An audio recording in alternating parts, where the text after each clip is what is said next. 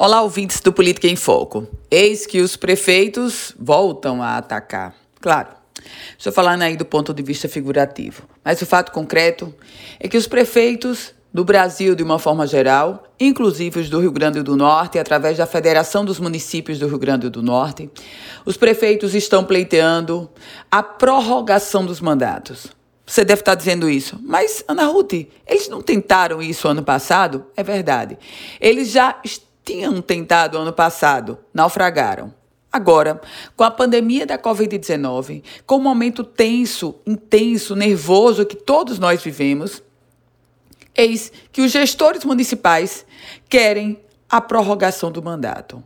Apontam como justificativa o momento da pandemia da Covid-19, que não daria para fazer eleição. Ora, nós estamos em uma fase de quebra de paradigmas. São reuniões por videoconferência, as casas legislativas, cada uma desenvolvendo seus próprios sistemas para continuarem atuando de forma virtual e buscando clara eficiência, o judiciário da mesma forma, enfim, todos nós estamos nos adaptando. O processo eleitoral Segundo o novo presidente do Tribunal Superior Eleitoral, ministro Luiz Roberto Barroso, a eleição pode até ser adiada, mas ainda para este ano.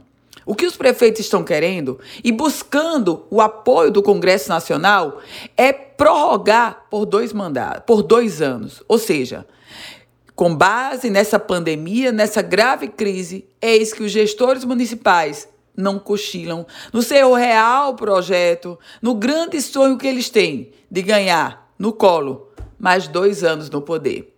Eu volto com outras informações aqui no Política em Foco com Ana Ruth Dantas.